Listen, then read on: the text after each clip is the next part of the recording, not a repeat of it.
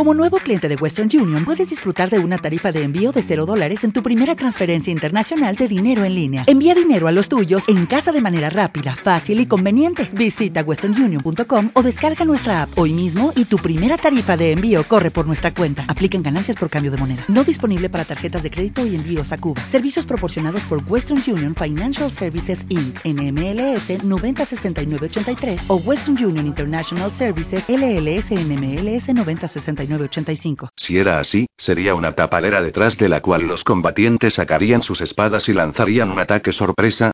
¿O era que Salvaje ya se había rendido? ¿Habéis visto a su jefe? preguntó al explorador. ¿Al que llaman Salvaje? Sí, Excelencia. ¿Qué aspecto tenía? Estaba feliz, Excelencia. Se reía. ¿Que se reía? Veremos si sigue riendo cuando acabe con él. Pero en su fuero interno Caresa sintió una secreta oleada de orgullo de que Salvaje estuviera feliz y riéndose. Así era como lo recordaba, siempre bello. Espoleó su caballo para que se pusiera a medio galope, impaciente de pronto por tener delante a Salvaje. Ansiaba ver la expresión de su cara cuando la reconociera. Se quedaría patidifuso. Se mostraría arrogante y fingiría que no le importaban en absoluto ni su nuevo rango ni su temible ejército. Pero la respetaría. Los guerreros orlanos se pusieron a medio galope detrás de ella. Y así el gran ejército montado subió la última colina. Los vagabundos los estaban esperando. Cuando los orlanos aparecieron sobre la cresta, Salvaje estaba más que preparado. Su ejército, si a semejante mezcolanza de gente se le podía llamar tal, tenía órdenes. Pronto sabrían si su heterodoxo plan de combate se revelaba eficaz. Los orlanos se aproximaron formados por compañías. Salvaje estaba impresionado. El nuevo Chahan, según vio, había restablecido la disciplina. Había un gran número de orlanos. Un tributo más a la autoridad del nuevo jefe. No era difícil distinguir al Chahan, que cabalgaba en primera fila flanqueado por sus capitanes de mayor rango. Pero a aquella distancia no alcanzaba a distinguir los detalles. Supuso que el nuevo caudillo sería uno de los hijos del viejo Chahan. Cuando el enemigo llegó a una distancia al alcance de la voz, Salvaje levantó los brazos por encima de la cabeza y la enorme masa de vagabundos se puso a cantar. No era un canto de combate, ni siquiera una ruidosa canción de borrachos. Cantaban una canción de cuna. Pequeño mío, no llores. Las nubes se están marchando. Mira este cielo estrellado. Ya es hora de ir a dormir y una dulce canción transportada por la brisa en oleadas a través de la tierra reseca hasta el ejército orlano. Los guerreros que avanzaban oyeron la canción de cuna y se miraron unos a otros sin saber qué hacer. La fila flaqueó. Salvaje volvió a hacer una señal a su gente. Sin dejar de cantar, los vagabundos empezaron a avanzar, con los brazos levantados y contoneándose. Por la estela lunar en el agua deslízate. Hasta el mar de los sueños por el río desciende. Hasta el mar de los sueños y ve tú, pequeño mío, mi pequeño, viajando por el río hasta el mar de los sueños y los orlanos se habían detenido por completo. Los vagabundos siguieron avanzando. La canción de cuna se aproximaba. Salvaje se puso entonces al frente de la fila, abrió los brazos completamente y gritó a su gente. ¿Me amáis? Agitando los brazos al unísono, le respondieron a gritos. Salvaje. Salvaje. Salvaje. Se apartó de la cara el pelo dorado con una sacudida y lanzó una carcajada al sol. Se volvió a los orlanos y les gritó. Os amo a todos. Los vagabundos hicieron suyo el grito. Os amamos. Los orlanos volvieron a quedarse mirando de hito en hito el espacio que separaba ambos ejércitos, y esperaron a que les dijeran qué hacer. Salvaje avanzó en solitario con aire decidido para encontrarse con el nuevo Chahan. Se acercó con los brazos abiertos, como ofreciendo un abrazo. A medio camino reconoció a Caresa con el traje de combate de los orlanos. Princesa. Gritó con una alegre sonrisa. Echó a correr hacia ella, la hizo bajar del caballo de un salto y la estrechó entre sus brazos. Hola. Qué guapa estás. exclamó, mirándola con manifiesta admiración. Entonces, la besó. Y la volvió a mirar, con la cara morena radiante de felicidad, y dijo. Te quiero, princesa. Caresa había perdido todo el control de la situación. Desde el momento en que los vagabundos habían empezado a cantar no había sabido qué hacer. En ese instante, en los brazos de Salvaje, en lo único que fue capaz de pensar era en cuanto deseaba que la volviera de besar. Sigues siendo un loco, Salvaje dijo. Más loco que nunca, princesa. Salvaje hizo una señal a su gente, que avanzó en tropel. Los vagabundos rodearon a los guerreros orlanos, tendiéndoles amistosamente las manos, pidiéndoles a gritos que desmontaran. Os amamos. Decían. Compartid la alegría. Caresa vio desintegrarse a su ejército en aquel tumulto de abrazos y risas, y dejó de preocuparse. Voy a clavar tus orejas en una puerta, le dijo a Salvaje. Y lo besó larga e intensamente en los labios. La noche había caído cuando Buscador y Eco llegaron a la cima de la última colina. En ese momento, debajo de ellos, Buscador vio la gran reunión que era su destino. Hogueras y antorchas iluminaban el amplio valle de extremo a extremo. El sonido de la música y la algarabía de miles de voces resonaban en el aire nocturno. Está allí abajo, en alguna parte, dijo Buscador. ¿Qué vas a hacer? Encontrarlo. Y acabar con esto. Eco se inclinó hacia adelante y miró de hito en hito el valle, como si pudiera ver al hombre que buscaban entre todo aquel gentío lejano. ¿Cuánta gente? Dijo Eco. Ahora debe de estar fuerte. Será más fuerte incluso que tú. Ya lo veremos. Y si lo matas, entonces, ¿qué? Se volvió hacia él con los ojos resplandecientes. ¿Me matarás a mí? Buscador no dijo nada. Mantuvo la mirada fija en la multitud congregada en el valle. Por el sonido de la música y las ondulantes hileras de antorchas parecía que la gente había empezado a bailar en masa. Lo sabes, ¿verdad? Dijo Eco. Sí, lo sé. La cara de Eco cambió. Unas profundas arrugas le surcaron las mejillas y su voz enronqueció. No puedo dejar que lo hagas, dijo. Su voz se elevó en un chillido estridente. Asesino. Aniquilador. No permitiré que me mates. No permitiré que mates el conocimiento. Hizo volver grupas aquella y partió a galope tendido. Buscador la dejó ir. Tenía trabajo que hacer. Cuando Estrella Matutina y los niños llegaron a la cima de la colina, encontraron a Buscador solo, arrodillado en el suelo, con la cabeza inclinada y los ojos cerrados. El valle de abajo resonaba con la música y las pisadas de los danzantes. ¡Guau! Dijo Tostao. ¡Qué baile! Estrella Matutina tocó a Buscador, pensando que quizás estuviera dormido. Estamos aquí, dijo. Deja que te lleve a conocer al amado. Buscador no estaba dormido. Habló sin abrir los ojos. Es pronto, dijo. Cuando esté preparado. ¿Preparado? Estrella Matutina comprendió en ese instante lo que estaba haciendo Buscador. Estaba reuniendo su ir para el combate. Esto no es una guerra, Buscador.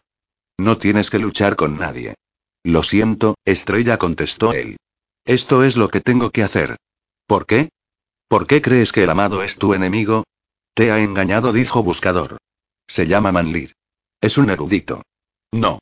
No, buscador, estás equivocado. Es joven, más joven incluso que nosotros. Y es bueno, y amable. Conócelo. Ya lo verás. Lo conoceré, dijo Buscador. Cuando esté preparado. Los niños estaban impacientes por seguir colina abajo, para volver a unirse al gozo. Vamos, señora. Estoy hambriento. Hay baile. Me gusta el baile. Se lo diré, le dijo Estrella Matutina de Buscador. Entonces sabrá qué decirte. Pensó que Buscador trataría de detenerla. Pensó que no la dejaría seguir adelante sin él. Pero pareció no oírla. Buscador. Voy a buscar al amado, ahora. Ve, dijo él en voz muy baja. Había entrado en un estado de quietud absoluta. Ella no podía hacer nada más. Vamos, les dijo a los niños. Vayamos y unámonos al baile. 17. Ama lo suficiente para salvarlo. En el mismo centro del gozo, en el punto de quietud de la multitud danzante, el niño feliz estaba sentado en el suelo con las piernas cruzadas, sonriendo y tomando sorbos de zumo de una jarra. A su alrededor se había formado un círculo de danzantes entrelazados que brincaban, primero hacia un lado y luego hacia el otro, al son de las estridentes gaitas y de los tambores. Más allá de ese círculo interior bailaba un segundo círculo más grande y, alrededor de este, un tercero, y así sucesivamente, de manera que el círculo exterior estaba formado por muchos cientos de danzantes.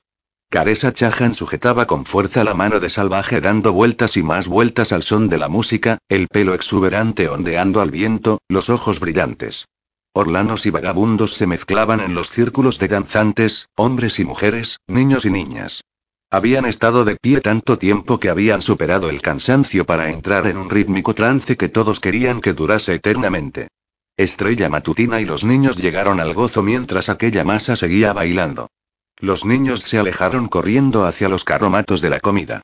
Estrella Matutina fue a buscar al niño feliz al corazón del baile. Pasó los círculos agachándose, envidiando las sonrisas de éxtasis y el abandono de movimientos. Nadie le prestó atención. Ni siquiera estaba segura de que la vieran cuando se metía entre las manos agarradas al pasar de círculo en círculo. La música también le hacía ansiar el baile, pero antes tenía que entregar un mensaje. Así que cerró los oídos y siguió avanzando hacia el centro. Cuando llegó al exterior del círculo central vio a Salvaje pasar bailando por su lado, y se detuvo asombrada. Lo siguió con la mirada y vio hasta qué punto había perdido toda la tristeza, y se maravilló. Le pareció más hermoso que nunca, y más despreocupado. Y sin embargo, ¿de qué me sorprendo? pensó. Ha sido tocado por la alegría, como yo.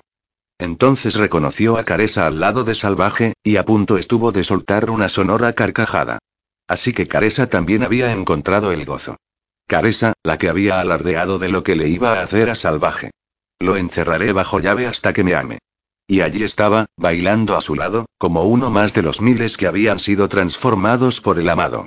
Y ese era el hombre al que Buscador pretendía matar. Lo vio en ese momento, sentado muy quieto en el centro de la danza circular. Y él la vio a ella y le hizo señas para que se acercara. Estrella Matutina se agachó entre los bailarines y se arrodilló en el suelo, al lado del niño feliz, que la miró con sus ojos amables y enternecedores y sonrió. Has encontrado a tu amigo, me parece, dijo el niño feliz. Pero traes malas noticias. Sí, amado. Traigo malas noticias. El niño feliz levantó una mano, y la música dejó de sonar. Los danzantes siguieron bailando un rato y luego fueron cayendo al suelo, agotados. Salvaje vio a Estrella Matutina y soltó un grito de alegría. Estrella. Te amo. Se abalanzó hacia ella y la abrazó. Has vuelto. ¿Volverá a ser como en los viejos tiempos? ¿Dónde está Buscador? Quiero que comparta la alegría. Ten cuidado, salvaje. Caresa lo arrancó de los brazos de Estrella Matutina, lanzando a esta una rápida mirada de advertencia. No quiero que la mates a achuchones. Estrella Matutina retrocedió, contenta por dejar a Salvaje con Caresa. Buscador viene hacia aquí, dijo ella. Que viene Buscador. Hurra. Seguiremos juntos hasta el final del mundo. Ya no será así nunca más. Estrella Matutina se volvió hacia el niño feliz. Buscador cree que eres su enemigo. El niño feliz enarcó sus negras cejas. ¿Eso cree ahora? Cree que eres uno de los eruditos. Tiene intención de matarte. Salvaje oyó la advertencia de Estrella Matutina sin comprender. ¿Qué buscador quiere matar al amado? No, no. Eso no tiene lógica. Cree que soy un erudito, dijo el niño feliz. ¿Qué es un erudito? preguntó Caresa. ¿De qué estáis hablando? De los enemigos de los guerreros místicos, dijo Estrella Matutina. A Buscador le fue dado su poder para matarlos. ¿Y por qué cree que el amado es un enemigo de los guerreros místicos? Porque lo soy, dijo el niño feliz, hablando con voz queda y suave. Los demás se lo quedaron mirando fijamente. Pensad. El niño feliz abrió sus manos regordetas. ¿Qué distingue a los guerreros místicos de todos los demás? ¿Por qué se les tiene en tan alta consideración? Son los paladines de la justicia en un mundo cruel. Para que los guerreros místicos tengan una razón de ser ha de haber injusticia y crueldad. Deben existir todos los frutos amargos de la separación. Pero después del gran abrazo ya no habrá más separación. El dios de los guerreros místicos será irrelevante. La misión de los guerreros místicos habrá tocado a su fin. Por supuesto que los guerreros místicos me consideran su enemigo y quieren destruirme. Pero están equivocados. Gritó Estrella Matutina. Amado, debes hacerle ver que está equivocado. Habla con él. Permite que sienta la alegría. El miedo que hay en su corazón lo ha puesto en mi contra. Pero debes intentarlo. ¿Y si fracaso? Sonrió a Estrella Matutina con una dulzura y una tristeza que casi le rompió el corazón. Tu amigo tiene más poder que yo. A mí nada me importa. Pero aquí hay miles y miles de buenas personas a quienes he hecho una promesa. ¿Y les voy a fallar ahora? Todos los que le rodeaban y que podían oírlo lo miraron fijamente, conmocionados por sus palabras. ¿No va a producirse el gran abrazo, después de todo? ¿No podemos hacerlo ya, amado? Antes de que llegue ese asesino. El niño feliz negó con la cabeza. El gran abrazo lleva tiempo, dijo. Y me temo que nuestro colérico amigo no tardará en llegar. Saldré a su encuentro, dijo salvaje. Lo detendré. Él ya es demasiado fuerte para ti, salvaje tercio estrella matutina. Quizás sí, pero es amigo mío. Me escuchará. Le haré comprender. Y si no lo consigo, al menos lo retrasaré.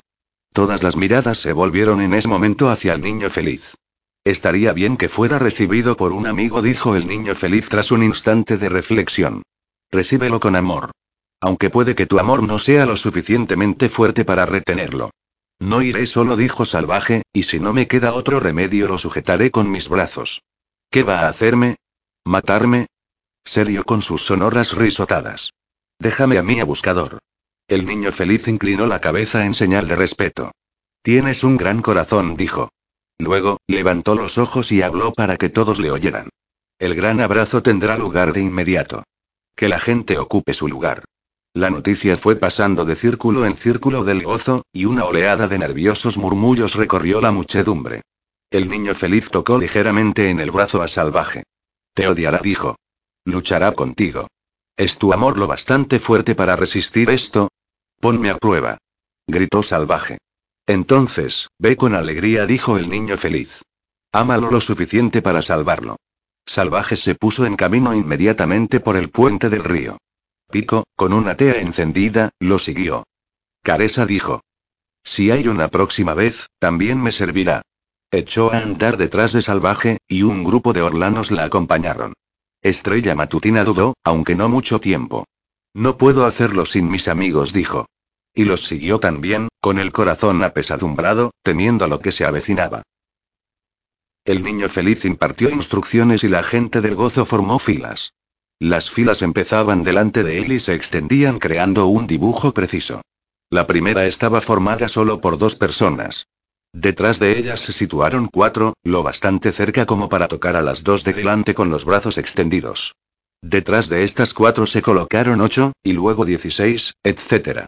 A medida que las filas se hacían más largas, se curvaban en arco, de manera que todas las personas de detrás pudieran llegar al hombro de quien tuvieran delante.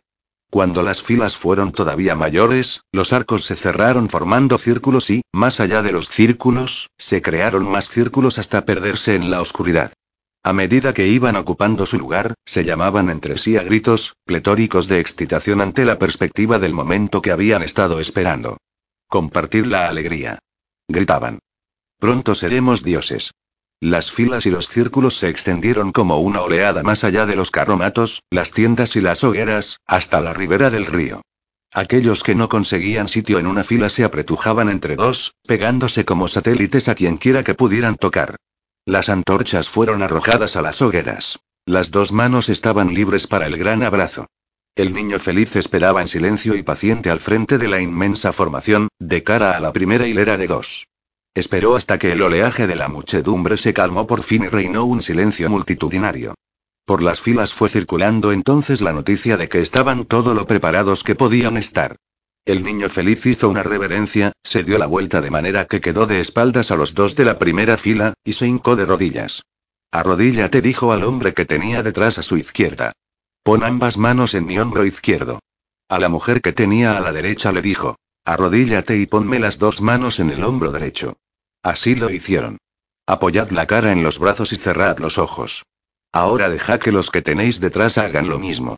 Así se hizo, fila tras fila, círculo tras círculo, como una ola que recorrió el valle, hasta que todos los hombres, las mujeres y los niños estuvieron arrodillados, unidos en una cadena ininterrumpida de tacto desde el círculo más alejado hasta el niño feliz, situado en el centro.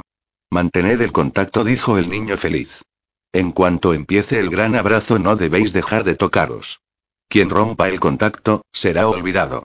La orden también fue transmitida a través de las filas. Ahora, escuchad el sonido que emitiré, dijo, y copiarlo. Y abrid vuestros corazones a la alegría. Cerró los ojos y se puso a tararear de un modo suave, profundo, musical.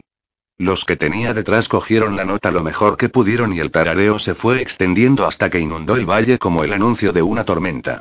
Aquí y allá, donde ardían las hogueras, se veía a la gente empezando a balancearse de un lado a otro, instintivamente, a un mismo ritmo. Sin que mediara ninguna otra orden, el tarareo se convirtió en melodía y, oleada tras oleada, una canción sin letra se extendió por la masa oscilante. Unas motas insignificantes de espuma blanca aparecieron en los labios de quienes estaban más cerca de la parte delantera. Y el propio niño feliz, arrodillado, con los ojos cerrados, tarareando dulce y suavemente, sonreía beatífico. Buscador oyó la onda de sonido. Se levantó y miró hacia el valle que se extendía a sus pies. Vio la ondulante masa de gente, y supo de inmediato que el gran abrazo había empezado. Comenzó a bajar por la ladera de la colina. Tenía delante el río Negro y, cruzando su puente a grandes zancadas hacia él, iluminada por antorchas, distinguió una hilera de siluetas. El tiempo de preparación había dado fruto. Se sentía seguro y fuerte. En ese momento todo era sencillo. No había fuerza en el mundo que pudiera interponerse en su camino. Los de delante vieron a Buscador bajando de la colina y se detuvieron, cortándole el paso al puente. Uno dio un paso al frente con los brazos muy abiertos. Atónito, Buscador reconoció a Salvaje. Hola, Buscador. Salvaje. ¿Qué estás haciendo aquí? He salido a recibirte, amigo. Allí estaba, como en los viejos tiempos, sonriendo y hermoso a la luz parpadeante de la antorcha. Detrás de él, todavía en el puente, estaba Estrella Matutina. No puedo pararme, salvaje dijo Buscador. Quítate de en medio. No puedo hacer eso, valiente dijo Salvaje. No puedo dejarte pasar. Y menos ahora que he vuelto a encontrarte. Ese a quien llamáis el amado te está engañando, salvaje. Es un erudito. Tiene intención de destruirnos a todos. No veo necesidad alguna de ninguna destrucción, dijo salvaje. Somos amigos, tú y yo. ¿Recuerdas? Unidos contra el mundo. Te ha mentido. Os ha mentido a todos. Estás equivocado, amigo mío. Lo único que quiere es compartir la alegría. Escúchalo, buscador, dijo Estrella Matutina. No es lo que piensas. El amado solo trae paz y alegría. Así que Estrella Matutina apoya a Salvaje, pensó Buscador. Se pone de su parte y comparte su destino. Que así sea. El sonido de la canción sin palabras no cesó ni un momento de llenar el aire nocturno. Buscador sabía que se le estaba acabando el tiempo. Déjame pasar, dijo. No puedo hacerlo, valiente. Buscador avanzó un paso. Salvaje también, hasta que estuvieron cara a cara. Entonces Salvaje abrazó a Buscador, que inspiró largamente. Suéltame, amigo. Desde la otra orilla del río la canción del gran abrazo aumentaba de volumen. Salvaje agarró a Buscador con fuerza. Este habló con más energía. Suéltame. Y diciéndolo empujó a Salvaje, apartándolo. Pero Salvaje era ágil y se recuperó enseguida. Se plantó delante de Buscador, en posición de combate. Si quieres pasar, tienes que luchar. No quiero luchar contigo, salvaje. Pues ya sabes lo que tienes que hacer. No me puedes vencer. Nunca he perdido. Eso era entonces. Díselo, estrella. Mantente firme, salvaje, dijo estrella matutina. Buscador le lanzó una rápida mirada de amargura. Si lo amas, dile que no haga esto. Eres el único amigo de verdad que he tenido, buscador dijo salvaje. Pero lucharé contigo hasta el final si tengo que hacerlo. ¿Por qué? ¿Por un erudito que quiere destruir a todos los guerreros místicos? Me parece que eres el único que desea destruir a alguien. Escúchame, buscador, dijo Estrella Matutina. Vienes a matar. El amado viene a traer alegría. ¿Por qué estás de parte de la muerte? Haré lo que se me ha enviado a hacer, dijo Buscador. Ahora, apartaos de mi camino. Golpeó a Salvaje, que neutralizó el golpe y se lo devolvió, haciendo que Buscador se tambaleara. No me hagas esto, gruñó Buscador golpeando de nuevo. No quiero hacerte daño. Soltó un tercer golpe. Salvaje se tambaleó y se vio obligado a retroceder. Te quiero, Buscador dijo. Mientras lo decía descargó un golpe tremendo que pilló desprevenido a Buscador y lo tiró al suelo. Que no se levante. Gritó Caresa. Al oír su orden, una docena de orlanos se amontonaron encima de Buscador, sujetándole las extremidades contra el suelo. Él gruñó y soltó un ronco alarido de rabia. Su cuerpo se sacudió y empezó a levantarse. Y cuando lo hizo arrastró a los hombres consigo como si no pesaran más que unas hojas caídas, y como hojas caídas se lo sacudió de encima. ¿Qué he de hacer para que entiendas? Comparte la alegría, dijo Salvaje. Buscador golpeó una vez, y otra, y otra. Salvaje sucumbió a la fuerza de los golpes y cayó de rodillas. Y ahora, fuera de mi camino. Avanzó con resolución. Salvaje le rodeó con los brazos cuando pasó por su lado, sujetándolo. Lo tenía asido con tanta fuerza que, por más que lo intentó, Buscador no pudo zafarse de él. Así que agarró a Salvaje por el cuello y se lo apretó, y lo zarandeó hasta que el otro aflojó los brazos y cayó al suelo doblado por la cintura. Allí, agitando las manos, agarró a Buscador por los tobillos y se aferró a ellos. Buscador lo apartó a patadas. Se acabó. Gritó. ¿Es que tengo que matarte? Sí, dijo Salvaje, levantándose a trompicones y sonriendo, pese al dolor. Tienes que matarme. Estrella Matutina vio la expresión en la cara de Buscador y se percató de que Salvaje apenas podía controlar sus extremidades. No, Salvaje. Gritó. Basta ya. Buscador oyó el grito cargado de dolor y pena, e intentó detenerse, intentó alejarse del horror en el que había caído. Pero Salvaje volvía a ir tras él dando tumbos, abrazándolo y diciéndole una vez más. Hola. La voz era un débil eco de la gloria pasada. ¿Me amas? Atrapado por los recuerdos, por la red del amor perdido, Buscador solo era consciente de que tenía que liberarse. Ya basta. No más fracasos ni titubeos. Golpea y acaba con esto. Golpea y se libre. Su último y más poderoso golpe hizo saltar por los aires a Salvaje, los brazos completamente abiertos, el cuerpo arqueado, el pelo dorado al viento, arriba y por encima, y de nuevo abajo, para aterrizar con un chasquido demoledor sobre el duro suelo. Y allí se quedó, inmóvil, con la mirada perdida hacia el cielo, hacia la oscuridad. No. Gritó Estrella Matutina, arrojándose sobre el cuerpo inerte. Muérete. Muere. Aulló Caresa, azotando a Buscador con su látigo de mango de plata. Buscador ni siquiera pareció sentir los golpes. Nadie se interponía ya entre él y el puente. Más allá, en el valle, arrodillada en la niebla nocturna que cubría la tierra, la gente del gozo se balanceaba y tarareaba en el gran abrazo. Está muerto. Gritó Estrella Matutina, sollozando de pena y furia. Lo has matado. Él te amaba y lo has matado. 18. El gran abrazo. Buscador avanzó lo más deprisa que pudo entre las filas de gente, pasando por encima de los brazos extendidos, dirigiéndose al centro de la congregación. El tarareo había aumentado hasta convertirse en un grito entusiasta que la gente emitía con la boca abierta, a pesar de que seguían todos con la cabeza apoyada en los brazos y los ojos cerrados.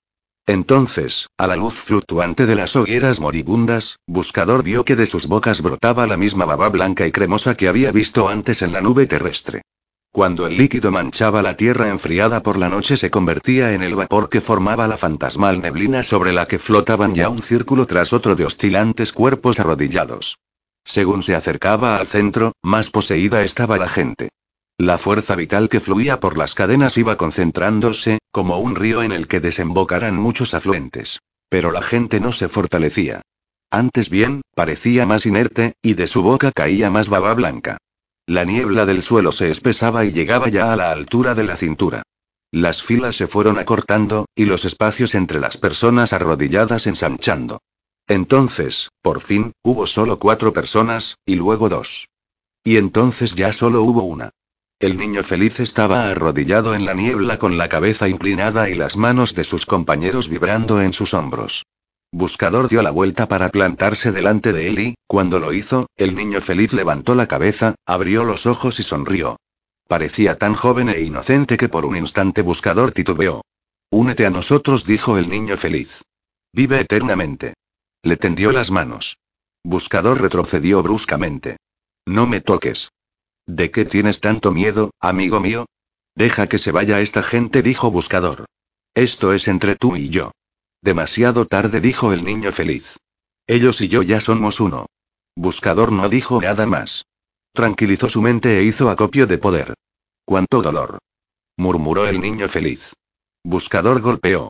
Sintió el pulso de la fuerza que lo abandonaba, la sintió ondularse como una onda expansiva sobre el niño feliz. Pero no surtió efecto. Ahora somos fuertes, dijo el niño feliz. Has llegado tarde. Buscador golpeó una segunda vez con toda la fuerza que pudo reunir. Esta vez percibió un leve estremecimiento en el niño feliz. Eso fue todo. No puedes matarme, dijo el niño feliz. Así que únete a mí. Volvió a tenderle las manos. Todo en buscador retrocedió ante la perspectiva de aquel contacto ofrecido. Pero cuando miró la cara sonriente del niño feliz, supo que aquella era la única manera. Se dejó caer de rodillas en la niebla. Allí, rodeado de la desgarradora canción de miles de personas que estaban entregando su fuerza vital a una causa que no comprendían, Buscador se inclinó hacia el niño feliz y permitió que le apoyara las manos en los hombros. Deja que comparta tu alegría, dijo. Sintió el impulso de la fuerza que fluyó a su interior. No hizo nada para resistirse. Una a una, abrió las compuertas con las que defendía su propio lir hasta que estuvo a merced del torrente de fuerza del niño feliz. Divertido, esto de la energía. Empápate de ella. Mantenía la mirada fija en la foza y sonriente cara del niño feliz. Venga, cálmate, dijo el niño feliz. Así está mejor, ¿no? Mientras hablaba, el niño feliz dio un pequeño tirón, no con las manos sino con la mente. Buscador sintió que tiraban de él y lo derramaban como si fuera una jarra. Dejó que el lir fluyera fuera de sí mismo, hasta que se sintió tan ligero y vacío que apenas existía. Tranquilo, murmuró el niño feliz. Se acabó la separación. Buscador percibía la energía que fluía hacia el niño feliz desde el gran abrazo. En ese momento también estaba entrando en él. Soy tú, dijo. Ah. Dijo el niño feliz. Empiezas a comprender. No hay separación, dijo Buscador. Ni escapatoria. Después de todo, había sido fácil. Aquel era el poder ilimitado que se le había dado. El poder de absorber la fuerza de los demás. Todo aquello que el niño feliz había conseguido para sí, extraído de los miles y miles que se extendían a su alrededor entre la neblina ascendente, ahora pertenecía de buscador. Con cuidado, casi con ternura, volvió a traer su lir hacia sí. El niño feliz sintió la inversión del flujo y, asustado, se irguió e intentó cerrar los canales que los comunicaban. Pero no pudo. Intentó levantar las manos de los hombros de buscador, que se las sujetó con rapidez. Intentó apartar la vista, pero no pudo volver la cabeza ni cerrar los ojos. He estado tan cerca. Gritó. ¿Por qué detenerme ahora? A medida que el lir fluía fuera de su cuerpo, el niño feliz se iba metamorfoseando. Las rollizas y jóvenes mejillas se volvieron cetrinas y empezaron a arrugarse. El suave pelo negro desapareció y se volvió ralo. La voz dulce se tornó ronca. Déjame vivir. Gritó. Por el amor de Noman. Noman no tiene amor para los eruditos. Al oír eso, la cara rápidamente marchita del niño feliz se contrajo en una sonrisa de amargura. Qué poco sabes, dijo. Todo cuanto hemos hecho ha sido de acuerdo con la voluntad de Noman. Tal vez engañes a los demás, dijo Buscador sin ceder ni un ápice, succionando el lir de la figura menguante que tenía frente a sí. Pero sé quién eres. ¿Y quién soy? preguntó el niño feliz. Eres Manlir. Arrodillado, impotente para utilizar su fuerza, estaba un anciano. A cada segundo que pasaba envejecía más. ¿Te lo dijo él? Tú escogiste la senda del conocimiento, dijo Buscador. Él escogió la senda de la fe. ¿Y te dijo por qué escogí la senda del conocimiento? Para vivir eternamente. Para ser eternamente joven. Pero antes de eso? No, nunca te dijo cómo empezó, ¿verdad? Escúchame antes de que sea demasiado tarde. ¿No sientes lo cerca que estamos de ti? Somos guerreros místicos, como tú. El propio Noman creó la Orden de los Eruditos para proteger al todo y único del mayor enemigo de todos. Mientes, dijo Buscador. Y tú cargas con la misma duda. Has sido llamado por el todo y único. Has oído la voz. Seguramente sabes que eres tú quien me salvará. Manlir se percató del instante de duda. El asesino está en camino, dijo. Los guerreros místicos deben defender al niño perdido. Los eruditos forman parte de esa defensa. Vosotros sois nuestros enemigos. Somos el enemigo necesario. Fuimos creados para haceros fuertes. ¿No te lo dijo Noman? Él es mi hermano. Mientes. Para entonces Manlir se había encogido hasta ser un esqueleto viviente. Solo los penetrantes ojos tenían energía en aquella calavera.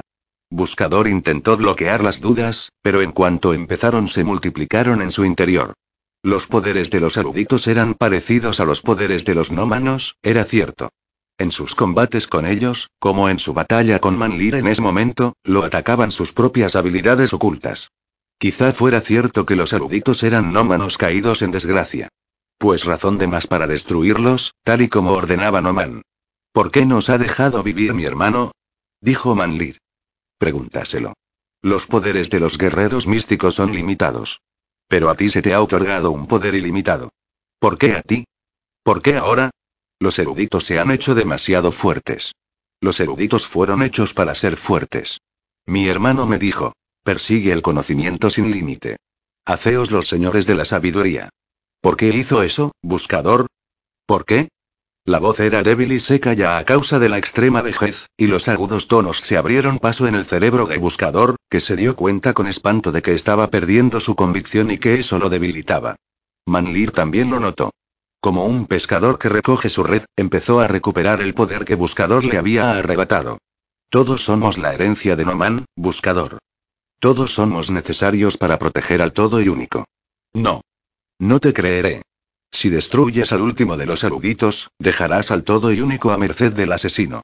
Noman me ha otorgado el poder, y hago lo que él ordena. ¿Crees que tu poder emana de Noman? Piensa de nuevo, buscador. Noman es mortal, tan mortal como yo. El poder que se te ha otorgado es ilimitado.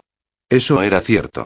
Buscador volvió a ver la intensa luz que resplandecía en el interior del jardín y supo que aquel poder existía antes que el mundo. Oyó de nuevo la voz del jardín que le gritaba. Sálvame. El sonsonete del gran abrazo no había cesado ni un momento. A la sazón, Buscador se encontró emitiendo él mismo suaves sonidos, el inicio de la misma canción. Se humedeció los labios y se dio cuenta de los ecos que los tenía.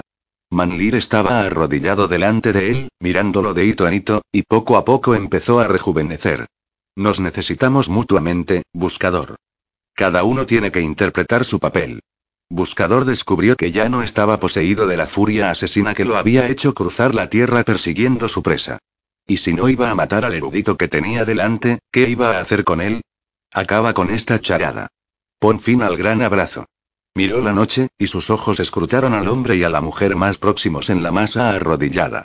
Tenían la cabeza apoyada en los brazos, lo que impedía verles la cara. Pero alcanzó a ver el líquido blanco que les caía de la boca y supo lo que eso significaba. Deja que se vaya esa gente, le dijo a Manlir, y te dejaré ir. Demasiado tarde respondió Manlir. Sulir me pertenece ya. Se les ha acabado el tiempo. Devuélveselo. Eso me mataría. Y quiero vivir. Quiero vivir eternamente. Te obligaré a hacerlo. Has perdido tu ocasión, buscador. Manlir volvía a tener la apariencia del niño feliz. Se le había llenado la carne, y había recuperado la sonrisa. Me temo, dijo el niño feliz, que ahora eres tú quien debe dejarnos. Buscador sintió en su interior la sacudida del renovado poder de Manlir. Luchó para resistirse a él, pero para su desaliento se dio cuenta de que estaba indefenso. La marea del ira había fluido una vez más hacia Manlir, y lo estaba haciendo con más fuerza todavía y de manera incesante. Buscador intentó levantarse de donde estaba arrodillado, pero los músculos no le obedecieron. Intentó hacer lo que había hecho antes y sorber la energía de Manlir y hacer la suya, pero el erudito estaba preparado y era demasiado fuerte para él. Creces en conocimiento, buscador dijo. Saber es dudar. Y dudar es fracasar. Buscador se apartó de aquella mirada penetrante y escudriñó entre los círculos de personas envueltas en niebla, buscando desesperadamente alguna fuente de ayuda. ¿A quién estoy buscando? se preguntó. Aquí no hay nadie con más fuerza que la que tengo yo. Entonces vio una cabeza conocida. Era la de su padre, arrodillado en la noche, cantando la canción sin palabras del gran abrazo. ¿Cómo había llegado su padre a formar parte del gozo? También se le iba a sorber la vida, en sus brazos extendidos, donde la boca se apoyaba en las mangas, estaba la mancha de baba blanca, el residuo de su lir perdido. Y allí, a su lado, estaba la madre de Buscador, con el lir goteándole también de los labios. Mamá. No. Sus dudas se evaporaron con un repentino rayo de furia. Tragando poder como un hombre que se ahoga boquea en busca de aire, agarró al erudito por las sienes y arrolló sus defensas con la pura fuerza de su cólera. Ni pensamiento, ni duda. Solo la necesaria muerte. No. Aulló Manlir, retorciéndose bajo la presión de Buscador. No sabes lo que estás haciendo. Muere. Gritó Buscador, estrujando, asfixiando. Muere. Noman. Hermano. Ayúdame. Noman desea tu muerte. No y así. Las palabras salieron entrecortadas de la boca del erudito. Los ojos empezaron a salírsele de las órbitas en su lucha por sobrevivir, tan intensa era esta. Pero la cólera de Buscador no se aplacaba. En ese momento todo su ser estaba concentrado en matar. Muere. Gritó Buscador. Muere. Sintió que la resistencia de Manlir cesaba de repente. Mi vida es toda la vida, susurró el erudito. Ni siquiera tú puedes matar toda la vida. Jamás moriré. Sus labios se retorcieron en una extraña sonrisita. Abrió entonces la boca y la baba blanca empezó a fluir abundantemente entre sus labios. El líquido se le deslizó por la barbilla para caer en pesadas gotas al suelo que había entre ambos. Buscador dejó de apretar. Manlir soltó un grito ahogado, y una arcada de baba salió de su boca borboteando. Siguió vertiendo el lir sin cesar desde su interior, formando un charco que no paraba de crecer a sus pies. Un denso vapor ascendía de la charca, que despedía un olor dulce y empalagoso, muy intenso. Buscador observó horrorizado. Nunca había visto a un hombre expeler su lir. Era un suicidio. No había ninguna necesidad de que interviniera. En los ojos del erudito vio desvanecerse la vida a medida que se vaciaba del lir. Luego, su cabeza cayó, el cuerpo se le desmadejó y se derrumbó en el suelo sucio hecho un guiñapo.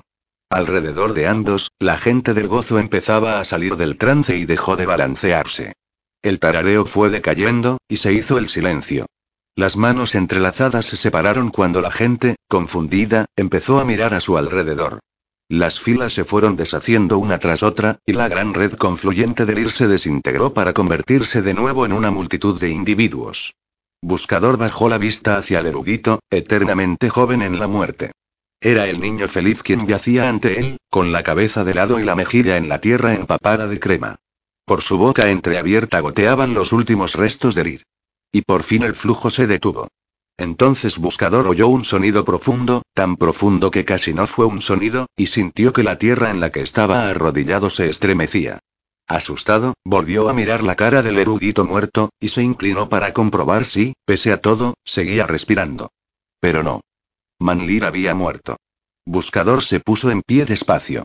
La gente del gozo se levantaba también, aquí y allá, y se preguntaban unos a otros lo que les había ocurrido, y si habían sido convertidos en dioses como les habían prometido. ¿Dónde está el amado? Decían. ¿Qué vamos a hacer ahora? Buscador se dio la vuelta y se alejó con lentitud. Solo quería estar lejos de aquel lugar, lejos del asesinato, lejos del empalagoso olor del lir derramado. Detrás de él oía los gritos de la gente cuando, al despertarse, descubría el cadáver entre la niebla. El amado está muerto. Deja que los demás hagan lo que deben hacer, pensó. Mi trabajo ha terminado ya. Pasó inadvertido a causa de la creciente agitación de la multitud y cruzó el puente sobre el río. Un grupito seguía reunido donde yacía Salvaje, el amigo al que había matado para hacer lo que se le había pedido que hiciera. Cuando se acercó, una de las personas arrodilladas se levantó para gritarle. Asesino. Tú lo has matado. Asesino. Era Caresa, las bellas facciones contraídas por el dolor y la rabia. A su lado, todavía agachada junto al cadáver de su amigo, estaba Estrella Matutina. Levantó la vista y vio a Buscador, y su rostro también estaba surcado de lágrimas. Asesino. Gritó Caresa. Lo único que sabes hacer es matar. Matas toda belleza, toda esperanza y todo amor. Buscador se acercó a su amigo muerto. Miró su hermosa cara, y oyó mentalmente el sonoro grito de salvaje. Hola. ¿Me amas? Sí, salvaje. Te amo. Toma mi vida para ti. Ya no la necesito. Dejadme abrazarlo. No lo toques. Aléjate de él. Caresa lo golpeó con los puños, con toda la fuerza que le permitía su arrebato, pero Buscador parecía no advertirlo. Pasó por su lado como pudo, se agachó y abrazó el cuerpo sin vida de salvaje. Cuando lo hizo, Estrella Matutina lo siguió con una silenciosa mirada de dolor. Buscador arropó por completo el cuerpo sin vida con los brazos, rodeándole la espalda y con la frente apretada contra la frente de salvaje. De esta manera, con los ojos cerrados y el cuerpo temblando con la intensidad del esfuerzo, hizo fluir a chorros el lir que llevaba dentro al interior de su amigo muerto. Vive, salvaje. Toma mi vida y vive. A medida que el lir fluía fuera de buscador, este se fue debilitando y le costaba soportar el peso de salvaje. Pero cuando el lir entró en su amigo, los músculos de este empezaron a agitarse. Al principio, sin aliento ni latidos, las piernas y los brazos del muerto se sacudieron y temblaron, respondiendo a rapidísimos impulsos nerviosos. A continuación, de la garganta del difunto salió un ronco gruñido y, con una serie de espasmódicos ruidos de ahogo, Salvaje empezó a respirar. Buscador lo mantuvo fuertemente abrazado y vertió su lir vital, y sintió el repentino golpe cuando el corazón de Salvaje empezó a latir. Las piernas se tensaron bajo él y soportaron su propio peso, justo cuando a Buscador se le estaba haciendo la carga demasiado pesada. Los brazos inánimes se estiraron y se aferraron a Buscador con la misma fuerza con que éste se aferraba. Y a medida que el Lir seguía fluyendo y Buscador se debilitaba, Salvaje empezó a su vez a sujetarlo a él. Los ojos de Salvaje ya estaban abiertos, y la comprensión regresaba a la mente que despertaba. Buscador dijo. Amigo mío. Perdóname, dijo Buscador. Sintió que sus piernas cedían bajo su peso y que Salvaje lo abrazaba, evitando que cayera. Juntos, dijo Salvaje, juntos contra el mundo. Buscador se dobló entre sus brazos y su cabeza cayó hacia adelante sobre el pecho de Salvaje. Había entregado tanto de su vida que le había quedado demasiado poca. Cuando sus ojos se cerraron, su última visión fue la de Estrella Matutina, que lo miraba con las mejillas arrasadas en lágrimas. 19. Ve al verdadero Nom. Un griterío bastante lejano. El parpadeo de una luz intensa. El sol entrando por un agujero de la tela de la tienda. La tela agitada por la brisa. Buscador estaba solo en un lecho de alfombras. Se incorporó para sentarse y miró hacia el griterío. Estaban celebrando junto al puente una animada reunión. Vio a Caresa, a Sabin y a los capitanes orlanos, y a Salvaje y a sus jefes vagabundos. Vio a Estrella Matutina, que se mantenía alejada de todos, con la mirada fija en Salvaje, escuchando en silencio. Más allá del puente, la inmensa multitud que se había hecho llamar el gozo se dispersaba en grupos más pequeños, y de cada grupo llegaba el sonido de voces inquietas. Maté a mi amigo, se dijo buscador, y le devolví la vida con la mía propia. ¿Por qué no estoy muerto? Por encima de todo deseaba estar solo. En cuanto supieran que estaba despierto acudirían a apiñarse en torno a él, preguntando y suplicando, buscando respuestas que él no tenía. No tengo nada más que hacer aquí, pensó, observando a Estrella Matutina. Será mejor que me vaya. Se puso en pie vacilante y permaneció quieto un momento haciendo breves y profundas inspiraciones. Estaba mareado, pero no se cayó. Los gritos de los jefes le llegaban a través de las paredes de la tienda. Discuten por los privilegios. Esta tierra es de los vagabundos, oyó que decía salvaje.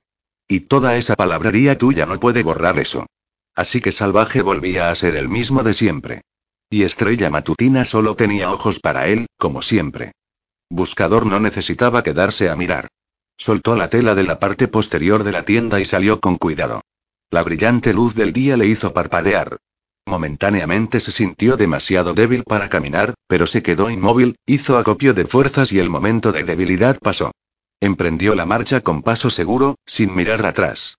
Al cabo de un rato ya estaba al otro lado de la colina, fuera de la vista de la multitud. Siguió avanzando con paso resuelto, intentando vaciar su mente de toda la confusión del día anterior. Iba hacia la carretera, esperando encontrar de nuevo la puerta del muro y, más allá, el jardín. Quería que lo libraran de sus poderes. Quería postrarse ante el todo y único y pedirle que le devolviera su vida. Oyó entonces, mientras avanzaba a grandes zancadas, el mismo estruendo sordo que al morir Manlir. En aquella ocasión fue un poco más fuerte, aunque seguía siendo más una vibración de la tierra que un auténtico sonido. Se parecía más al eco de un trueno, pero no había ninguna nube a la vista. Luego oyó un sonido más fuerte. El rápido golpeteo de unos cascos. Del bosque que bordeaba el camino salió como una exhalación un caballo caspiano sin jinete, galopando desenfrenadamente. Reconoció el caballo de inmediato por sus manchas. Era Kelly. Kelly. Gritó. ¿Dónde está Echo? Como si le respondiera, Kelly volvió a grupas y se internó de nuevo al trote entre los árboles. Buscador lo siguió. Había un sendero que atravesaba el bosque, pero ninguna señal de eco. Pensando que podría haberse caído y estar herida en las cercanías, la llamó a gritos. Eco. Soy yo. Buscador. No hubo respuesta. Pero en ese momento oyó un crujido en las ramas y, al levantar la vista, alcanzó a ver un rápido y repentino movimiento entre las hojas del verano. Eco. Eres tú. ¿Crees que lo has matado? No es así. La voz era estridente y socarrona. Allí, colgada de una rama alta, estaba Eco, y en sus ojos había una mirada perdida y salvaje. No puedes matarlo. Dijo en tono burlón. Manny viene por ti. Diciendo eso, se balanceó con asombrosa agilidad de una rama alta a otra y, volviendo a mirar a Buscador, le gritó de nuevo con la misma voz dura y socarrona. Manny va a matarte. Se alejó saltando de rama en rama, hasta que estuvo muy arriba en uno de los árboles más altos. Allí se paró en seco y, acurrucándose en el nacimiento de una rama, inclinó la cabeza para esconder la cara. Buscador la siguió hasta el pie del enorme árbol. Eco. Llamó. Soy Buscador, tu amigo. Quiero ayudarte. Ella levantó entonces la cabeza y lo miró con sus hermosos ojos. Esbozó una triste sonrisa y le habló con su propia voz. Demasiado tarde dijo. Adiós, amigo buscador. Ahora tengo que irme. Soltó la rama y se impulsó con las piernas para saltar del árbol, y empezó a caer. Mientras caía abrió completamente los brazos y giró en el aire sin hacer el menor esfuerzo por salvarse, con la intención de despachurrarse los sesos contra el suelo y acabar así con su tormento. Pero sus manos extendidas iban rozando las hojas arracimadas, e instintivamente, agarrándolas para acercarse al tronco, encontró la elástica sujeción de las ramas una vez más y saltó hacia atrás, ilesa. No. Gritó. Déjame morir. La otra voz, más dura, le respondió de inmediato desde su propia boca. Quiero vivir. Quiero vivir eternamente. Buscador contempló con horror y compasión cómo Eco subía de nuevo volando la escalera arbórea e intentaba matarse arrojándose al vacío una vez más. De nuevo se agarró, y de nuevo gritó en su desdicha. Déjame morir. Pero aunque gritó con su propia voz, la otra que llevaba dentro pugnaba por imponerse, provocando desde las alturas a Buscador. Aquí el único que va a morir es Buscador. Ya no puede escapar de Manji. Echo volvió a alejarse, columpiándose con rapidez entre los árboles, ganando altura paulatinamente. Ya en la distancia, Buscador la vio lanzarse en picado desde la copa de los árboles como un halcón sobre su presa, dejándose caer casi hasta el suelo antes de remontar el vuelo de golpe, indefensa y segura en las ramas familiares, persiguiendo la muerte, incapaz de morir. Oyó desvanecerse sus gritos en la distancia a medida que saltaba de árbol en árbol y que ella avanzaba al trote por el sendero que discurría debajo. Obsesionado por la voz lastimera de Eco, Buscador regresó a la carretera. ¿Qué había querido decir? Manlir estaba muerto. De eso estaba seguro. ¿Por qué, pues, le infundían semejante temor sus palabras? Ya no puede escapar de Manji. Cuando Buscador llegó a la carretera encontró un carro tirado por bueyes parado en la cuneta, como si estuviera esperándolo. El carretero era un joven desgarbado de ojos saltones y semblante risueño. En la carreta había una camilla cubierta por un baldaquín blanco. El carretero miró fijamente a Buscador con expresión bobalicona, y haciendo una señal con la cabeza hacia atrás, dijo. Quiere hablar contigo. Del baldaquín blanco salió una mano. Buscador se acercó. Allí, en la camilla, vestido de blanco como un cadáver, yacía Jango. Sus ojos hundidos miraron fijamente a Buscador. Date prisa, muchacho, dijo. Te queda muy poco tiempo. Jango. Gritó Buscador. ¿Estás herido? Herido, no, amigo mío. Solo soy viejo. Y efectivamente, parecía más viejo que antes. Hablarlo cansaba. Hizo una pausa para recuperar el resuello, como el que habla mientras asciende por la ladera de una montaña. ¿Por qué me queda poco tiempo? inquirió Buscador. Hice lo que se me envió a hacer. No del todo, dijo Jango. Todavía no. Manlir está muerto. Buscador lo dijo gritando para hacerlo verdad. Yo lo maté. Su cuerpo está muerto. No entiendo y Hango levantó débilmente una mano para que se callara. Deprisa, deprisa. Haz lo que te diga. Hizo una nueva pausa para recuperar las fuerzas. Tócame. Buscador tendió la mano. Hango la tomó en la suya y se la apretó contra la marchita mejilla. En su rostro se dibujó una débil sonrisa. Una mano cálida dijo. Una mano fuerte. Dime, ¿no era lo bastante fuerte? Eras fuerte. Más que él. Él sabía que tenías el poder para matarlo. Así que hizo lo que ningún hombre ha hecho antes. Diseminó su lir vital. Buscador oyó aquello con un temor renovado. Lo vi, dijo. Ningún hombre conoce el lir como él, dijo Jango. Entonces, ¿dónde está ahora? Por todas partes. Por todas partes. El lir está en la tierra, dijo Jango. En los árboles. En los ríos. En las nubes. En los océanos. Pero este gran poder que existe en toda la materia viva jamás se había unido antes en una única voluntad. La voluntad de Manlir. Nadie lo había hecho hasta ahora. Él ha perdido su yo, pero no ha muerto. Mi vida es toda la vida. Buscador volvió a oír las últimas y entrecortadas palabras del erudito. Nunca moriré. ¿Qué puedo hacer? dijo Buscador. Ve al verdadero Nom. Apela a la fuerza del todo y único. ¿Qué es el verdadero Nom? Los ojos de Jango se cerraron y, en su agotamiento, resolvió débilmente mientras se tumbaba. Buscador no sabía nada del verdadero Nom, así que esperó a que Jango recuperara las fuerzas antes de seguir preguntando. Pero cuando Jango abrió los ojos de nuevo fue para hacerle una pregunta. Dime, hijo dijo, ¿amas al todo y único? Sí respondió Buscador. Piensa solo en tu amor. Tu fe ha de ser fuerte. Una fe verdadera es la única armadura que Manlir no puede perforar. ¿Me oyes? Sí dijo Buscador. Hango le agarró la mano con fuerza, hasta hacerle daño, y volvió a decir con una intensidad tremenda. ¿Me oyes? Te oigo, contestó Buscador. Fe, muchacho. Fe hasta el final. Y diciendo aquello se volvió a hundir en el lecho y dejó que sus ojos debilitados se cerraran de nuevo. ¿Qué camino he de tomar? preguntó Buscador. El camino al verdadero Nom.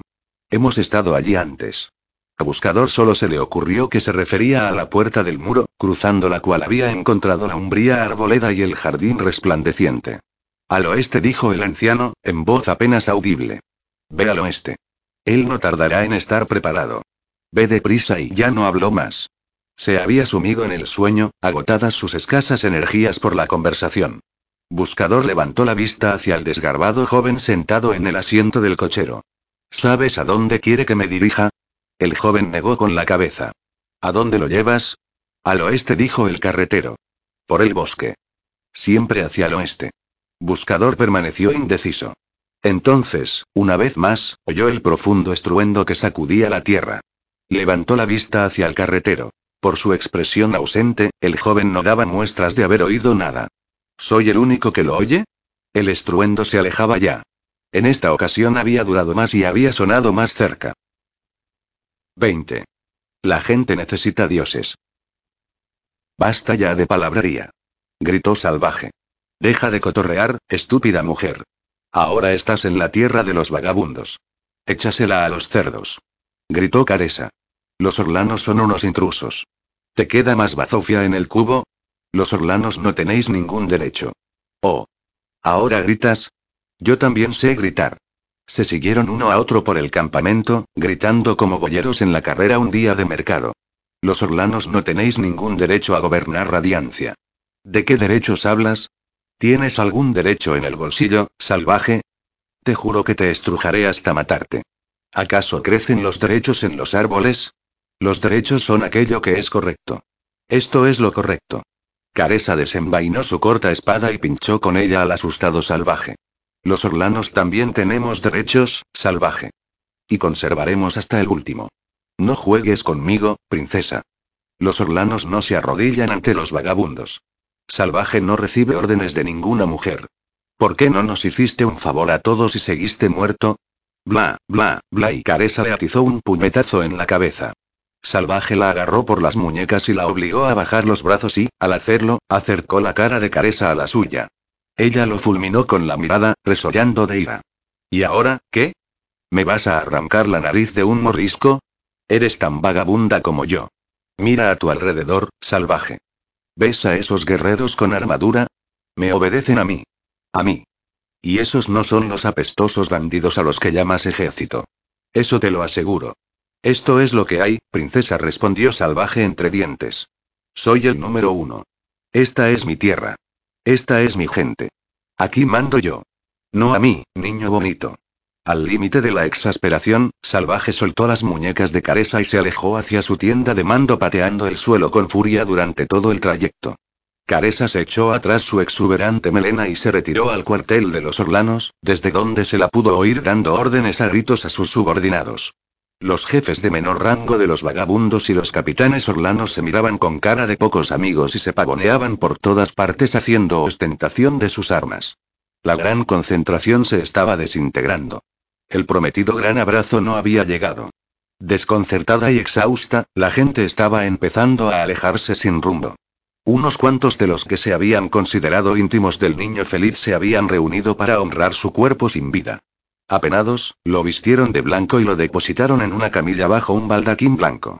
Descubrieron entonces que eran incapaces de ponerse de acuerdo sobre la manera adecuada de deshacerse del cadáver. La gente de las colinas tenía la tradición del enterramiento, en tanto que la de las llanuras quemaba a sus muertos en pilas funerarias. Los dos grupos vociferaban por igual, y cada uno manifestaba su indignación por la falta de respeto del otro por los restos mortales del amado. ¿Enterrarlo como entierra un perro un hueso? Lo arrojaríais al fuego como quien arroja una bolsa de ropa vieja. Fue el grupito de la región costera el que propuso el acuerdo. Dejar que el amado desapareciera como desaparecen los marineros. En un pequeño bote a la deriva en el gran océano. Esto se reveló aceptable para todos. Los integrantes del cortejo fúnebre se dispusieron entonces a requisar una barcaza que transportara la camilla río abajo hasta el mar. Estrella Matutina no tomó parte de aquellas discusiones. Tampoco intervino en las peleas entre Caresa y Salvaje. ¿Qué poder tenía ella en ese momento para unir a las personas? Fue a buscar a su madre y a su padre, y los encontró en el gran grupo de su pueblo, preparándose para emprender el largo camino de vuelta. Esto ha sido un mal asunto, Estrella dijo Arcati. Y supongo que parecemos idiotas. Nos engañó a todos, papá. Y habría sido peor de no haberle detenido. Pero no todo ha sido de lamentar. Le dedicó una dulce sonrisita. Jamás habíamos bailado así. Misericordia, su madre, era incapaz de sonreír. Estoy tan cansada. Dijo. Bueno, ¿y a dónde vas ahora, estrella? Preguntó Arcati. Voy a su encuentro. Sus padres no necesitaron preguntar a quién se refería. Cerca, estalló una ruidosa disputa entre Xavi y un capitán Orlano. Estrella Matutina oyó los insultos del Orlano y las acaloradas réplicas de Xavi. Pensó en lo poco que hacía que habían estado bailando todos juntos. Si lo encuentras, dijo Misericordia, vuelve y cuéntanoslo. Lo haré, mamá. Me gustaría saber qué hay. Misericordia vaciló, dudando qué palabras utilizar. Luego, con un ligero encogimiento de hombros, dijo. Más de lo que sé. El todo y único dijo Estrella Matutina. Algo es algo. Si no hay nada, no creo que pueda continuar. Hay algo, mamá. Lo encontraré, y volveré y te lo contaré. De improviso la cercana disputa acabó en violencia. Shaq sacó un dardo, tras lo cual hubo un aluvión de golpes y el orlano cayó al suelo. Por todos los lados los hombres empezaron a gritar y a desenvainar las espadas. ¿Quieres más? gritó Shaq, blandiendo su dardo. Tengo más. Pero un silencio ominoso había caído sobre la multitud. El Orlano estaba muerto. Los Orlanos recogieron a su camarada caído y lo transportaron de vuelta a su campamento. Caresa escuchó lo que quisieron contarle. Montó entonces su caspiano y, con Sabine a su lado, se dirigió a donde estaba salvaje y le habló, no como amiga y amante, sino como la Chajan de Chajanes. Una vida por una vida dijo. Entrégame el cuerpo del asesino al amanecer o llamaré a la guerra a la nación orlana. Y, dicho esto, se alejó a caballo. Salvaje se levantó bien entrada la noche para rumiar junto al fuego. Allí lo encontró Estrella Matutina.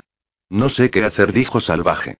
Xabe es un idiota exaltado, pero no puedo entregarlo. No. Haz que nos queramos otra vez, Estrella. Como lo hiciste antaño. Lo haría si pudiera, dijo ella. Pero he perdido el don. Se han perdido demasiadas cosas. No puedo mantener la cordura, Estrella. Nadie puede. Nadie, excepto Buscador. Ella observó las sedosas volutas de humo que desprendían los leños, un lento y blanco penacho. La gente necesita algo en lo que creer, dijo Estrella Matutina. La gente necesita dioses. Llegamos a tener un dios en el que valía la pena creer, dijo Salvaje. No podemos arrastrarnos de rodillas esperando que llegue un dios, como un polluelo que abre el pico pidiendo gusanos. Estrella Matutina sonrió. No. Mañana habrá pelea. No se me ocurre ninguna manera de evitarla. Caresa no quiere pelear contigo. Está loca por ti. Caresa no es un problema. La chajan de los orlanos y ese es mi problema. Di a tus hombres que no luchen. ¿Y permitir que apresen a Shad? Si hago eso, estoy acabado. Pero es que es todo muy estúpido. Y muy innecesario. Tal vez lo sea. Pero así son las cosas. Déjame pensarlo, dijo Estrella. Quizás encuentre una salida. Lo dejó allí y se marchó sola. Cuando pasaba en silencio entre los grupos de trasnochadores, Tostao la vio desde donde estaba tumbado, acurrucado con los demás niños. Se levantó de un salto y la siguió. Señora llamó. Espérame. Deberías estar durmiendo, dijo Estrella Matutina. He estado durmiendo, contestó Tostao. Ahora estoy despierto. Estrella permitió que le cogiera de la mano mientras caminaban. ¿A dónde vas? A ningún sitio. Solo estoy paseando y pensando. ¿Pensando en qué? En los dioses. ¿En qué dioses? ¿Has oído hablar del todo y único, Tostao? No. También tiene muchos otros nombres. El Padre Sabio. El Vigilante Silencioso. El Niño Perdido. ¿El Niño Perdido? Entonces como yo. Sí. Igual que tú. Así que quizás soy un dios. ¿Eso crees? No lo sé, respondió Tostao. ¿Qué hay que hacer para ser un dios? Bueno, y Estrella Matutina estaba a punto de decir que un dios tenía que tener grandes poderes. Pero entonces cambió de opinión. No tienes que hacer nada. La gente tiene que creer en ti. ¿Y luego, qué? Y luego la gente hace lo que tú le dices. ¿Por qué? Para complacer a su dios. Parece fácil, dijo Tostao. Si quieres, seré uno de ellos. Uno de los niños perdidos. Esta conversación acompañó a Estrella Matutina mucho después de que Tostao hubiera vuelto, entre bostezos, a su corrillo de durmientes. Le había dado una idea. Cuando despuntó el alba los orlanos estaban listos para montar en formación de combate. Los vagabundos se habían congregado a su manera un tanto más desorganizada, aunque en número considerablemente superior. Salvaje, cansado después de una noche de escaso sueño, se dirigió caminando a hablar con Caresa. A su lado iba Shap. Hola, princesa. Salvaje hizo un gesto hacia el frente. No hay ninguna necesidad de esto. Una vida por una vida, salvaje. Esa es la costumbre orlana. Ya no gritaba. A Salvaje no le gustó aquello. Aquí está el hombre que lo hizo. Da tu versión, Shap. Empezamos a discutir. Shap farfulló las palabras con lentitud, con los ojos clavados en el suelo. Como hacen los hombres. La cosa acabó en pelea. Como suele ocurrir. Nunca tuve intención de matarlo. Lamento que esté muerto. Caresa no miró a Shab en ningún momento. Su mirada estaba fija en Salvaje. ¿Estás entregando a este hombre, salvaje? ¿Qué ocurrirá si lo hago? Le ataremos los tobillos, dijo Sabin. Y lo engancharemos a un caballo. Para que lo arrastre. Shab se puso pálido. No puedo hacer eso, princesa, dijo Salvaje. Entonces, paga el precio. Salvaje la miró fijamente, y aunque estaba furioso por las amenazas de la mujer, se maravilló de su hermosura. El sol naciente le daba de pleno en el rostro y resplandecía sobre su peto plateado. Estaba sentada, erguida y orgullosa, sobre Malook, con el látigo de empuñadura de plata en una mano, su ejército concentrado detrás. Más hermosa que nunca, princesa. Salvaje atisbo un fugaz parpaleo en los ojos oscuros de Caresa, pero ésta mantuvo su aire de resolución. Soy la Chahan de Chahanés, dijo. Así que era eso. Salvaje comprendió las fuerzas que la impulsaban a ser intransigente, porque eran las mismas que actuaban en él. Un líder jamás retrocede en público. No había salida. De la masa de vagabundos que había tras él llegó entonces un largo y penetrante aullido. Estrella matutina apareció, los brazos por encima de la cabeza, la mirada perdida como la de una loca, aullando a medida que se acercaba. Era un aullido atormentado y angustiado, como el grito de muerte de una criatura de algún otro mundo. Los hombres se replegaron, asustados. Caresa y Salvaje observaron estupefactos a Estrella Matutina, que se les acercaba con la mirada perdida y aullando. Estrella. Gritó Salvaje. Estrella se dirigió hacia él sin dejar de aullar y, atravesándolo con la mirada, lo abofeteó con fuerza. Salvaje se tambaleó hacia atrás. Luego, sin interrumpir sus gritos, Estrella Matutina giró en redondo y golpeó a Sha, haciéndolo gritar de furia. Deja que la pinche, jefe. Déjala en paz. Replicó Salvaje. Ella es el espíritu de los vagabundos. Todavía aullando, Estrella Matutina se acercó al costado de Malo que hizo presa en el pie de Caresa que, levantada y volteada, cayó al suelo rodando. Criatura de las cloacas gritó Caresa, poniéndose en pie de un salto y levantando el látigo para golpear. Estrella Matutina se acercó a ella de inmediato, su cara en la cara de Caresa, y le gritó. Caresa retrocedió, asustada. ¿Qué es lo que quiere? Estrella Matutina empezó entonces a dar vueltas y más vueltas, y su aullido fue disminuyendo de intensidad, y todos los allí presentes pudieron ver su mirada extraviada y supieron que estaba poseída. Cuando por fin se paró, y sus gritos cesaron, en torno a ella se hizo un silencio absoluto. Entonces habló con una voz extraña y profunda, como si algún otro ser hablara a través de ella. Sueño con el niño perdido, dijo. Sueño con el que grita en la oscuridad. Despertad de vuestro sueño y oíd los gritos de la noche. Los allí reunidos aguzaron el oído para oírla, y los que estaban más atrás gritaron. ¿Qué dice? Los que estaban delante les dijeron que se callaran. Es la madrecita. Está en trance. No la despertéis. Salvaje la cogió de la mano. Ella dejó que lo hiciera sin mostrar ninguna conciencia de que él estuviera allí. Dime, Estrella. ¿Tienes un mensaje para nosotros? Yo soy el todo y único, dijo Estrella Matutina con aquella voz profunda y escalofriante. Yo soy la razón y el fin. ¿Qué hemos de hacer? Construidme un jardín donde pueda vivir en paz. Sus palabras fueron pasando hacia atrás, resonando entre la multitud, provocando gran agitación. Es el dios de los guerreros místicos, que regresa para salvarnos. Decía la gente. ¿Dónde hemos de hacer eso? Dijo Salvaje. Seguidme, dijo Estrella Matutina. Seguidme. Entonces se tambaleó y empezó a temblar. Se cubrió la cara con las manos y sacudió la cabeza de un lado a otro. Un grito sordo de dolor escapó de sus labios. Por fin se quedó inmóvil. Dejó caer las manos a los costados y empezó a mirar por doquier con temor, sin saber cómo había llegado allí. Su voz era tenue y suave. ¿Por qué me miráis todos? Has tenido un sueño, dijo salvaje. Sí. ¿Soñabas con el niño perdido? Sí. ¿Has tenido tú el mismo sueño? Estrella Matutina paseó la mirada de los vagabundos a los orlanos. Estabais todos en mi sueño. El niño perdido volvía para cuidar de todos vosotros. Caresa escuchaba con suspicacia. ¿Y qué tiene que ver ese sueño de encapuchada con los orlanos? No lo sé, dijo humildemente Estrella Matutina. Lo único que sé es que estabais allí. Todos los orlanos estaban allí. A Caresa aquello estaba lejos de convencerla, pero notaba la excitación en las filas de los orlanos, detrás de ella. Le sostuvo la mirada a Salvaje. Shab había caído en el olvido. ¿Qué dices tú, Salvaje? Digo que vamos a construir un nuevo jardín. ¿Y si nosotros no lo hacemos? Volveremos a matarnos. Caresa asintió con la cabeza al oír aquello. No creía en el sueño de estrella matutina, pero no era idiota.